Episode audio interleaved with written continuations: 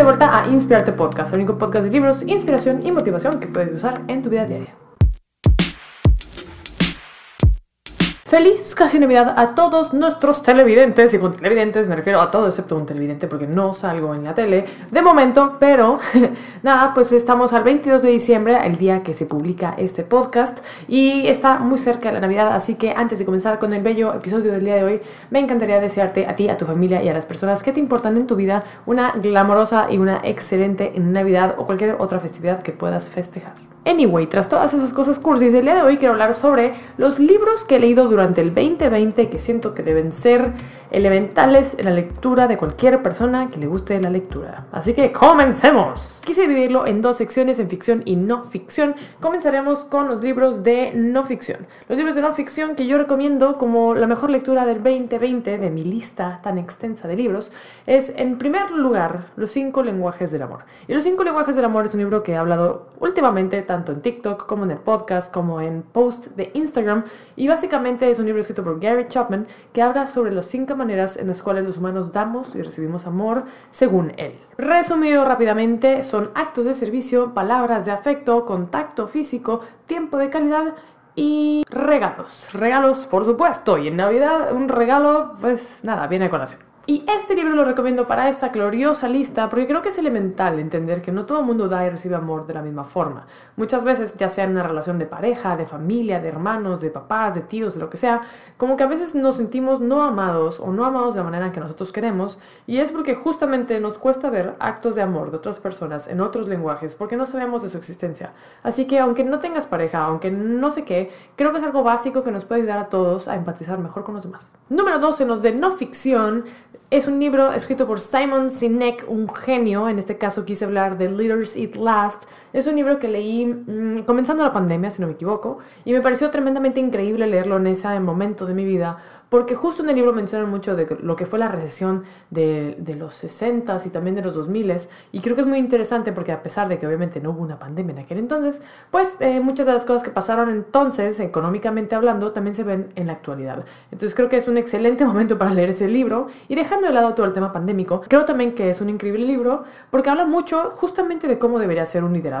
Simon Sinek es una persona que aboga mucho por un workplace, por un lugar de trabajo sano, saludable, en el cual sea más humano que otra cosa. Y creo que en este libro representa muy bien qué es un líder, qué es un jefe, qué es trabajo en equipo y cómo se ve esa felicidad o ese ambiente saludable en una organización, ya sea una familia, una oficina o cualquier cosa donde haya personas. Y número 3, que próximamente habrá un book review de este libro, es mi más reciente lectura que se llama Talking to Strangers, hablando con extraños, creo que se llama en español, eh, de Malcolm Gladwell. Este libro, te seré muy honesta, no lo he buscado en español, no sé si está traducido al español, todos los demás sí lo están, pero este libro me encantó eh, porque habla justamente un poco como lo de los lenguajes del amor, que es como, bueno, cómo ven los demás a las personas, a los extraños. Talking to Strangers traducido bruscamente a hablando con extraños, eh, básicamente quiere hacernos entender, bueno, cómo afecta un contexto social, un contexto de una ciudad, un contexto de todo a una persona que no conocemos y cómo nosotros muchas veces plasmamos nuestros propios prejuicios en los demás asumiendo cosas. Y como bien dicen en muchos libros, nunca deberíamos de asumir nunca nada. Eh, y me parece muy interesante porque también habla de cómo nosotros los humanos estamos, digamos, programados biológicamente para siempre creer en los demás. Eh, creemos por lo general en una persona que es segura, que se ve honesta, que se ve así como con mucha pues confidence in themselves, perdonen ustedes el inglés, pero en general como que tenemos esa predisposición a creer en lo que se nos dice y cómo sería caótico un universo en el cual eh, sugestionáramos todo o cuestionáramos todo. Esto no quiere decir que no deberíamos cuestionar cosas, simplemente me parece muy interesante en los planos en los que él lo explica y lo pone como ejemplo, así que nada, recomiendo muchísimo leer Talking with Strangers. Ahora, música de transición, porque vamos a hablar de las top 3 novelas que leí este año 2020.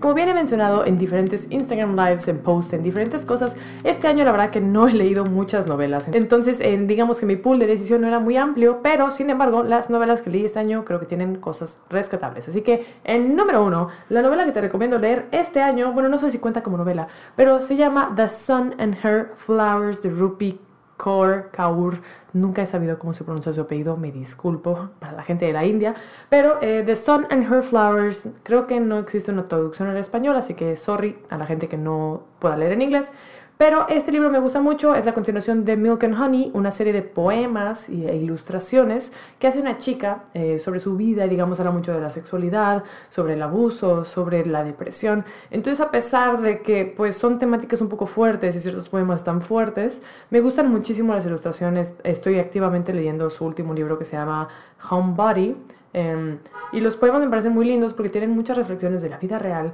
que pues lo puedes tomar con un grano de sal y aplicarlo en tu vida o simplemente disfrutar de la poesía. Novela número 2 que te recomiendo del 2020 es The Ballad of Songbirds and Snakes, en algo así, el cuarto libro de The Hunger Games, la verdad siempre se me olvida el nombre, cómo se llama, las baladas de serpientes y pájaros cantando, una cosa así muy extraña.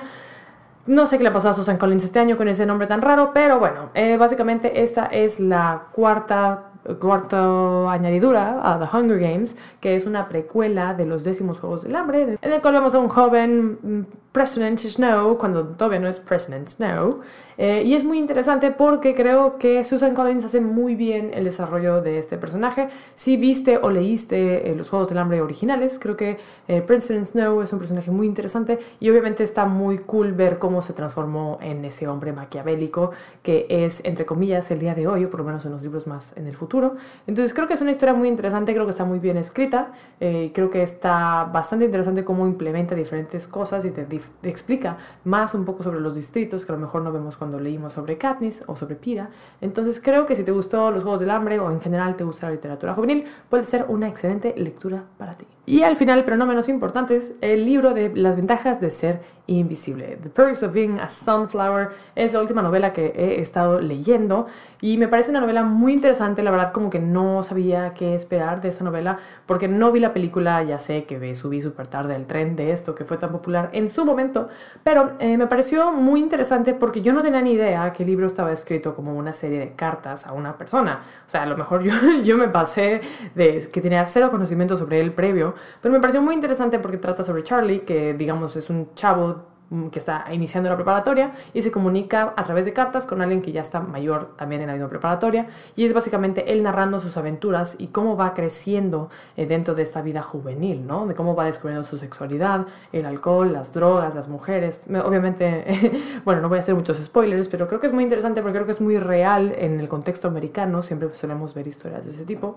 y me gustó simplemente porque puedes ver la evolución del personaje, en la manera en la que narra sus cartas, en la manera en la que se comunica con este amigo y en cómo van eh, siendo sus interacciones con las personas cercanas a él.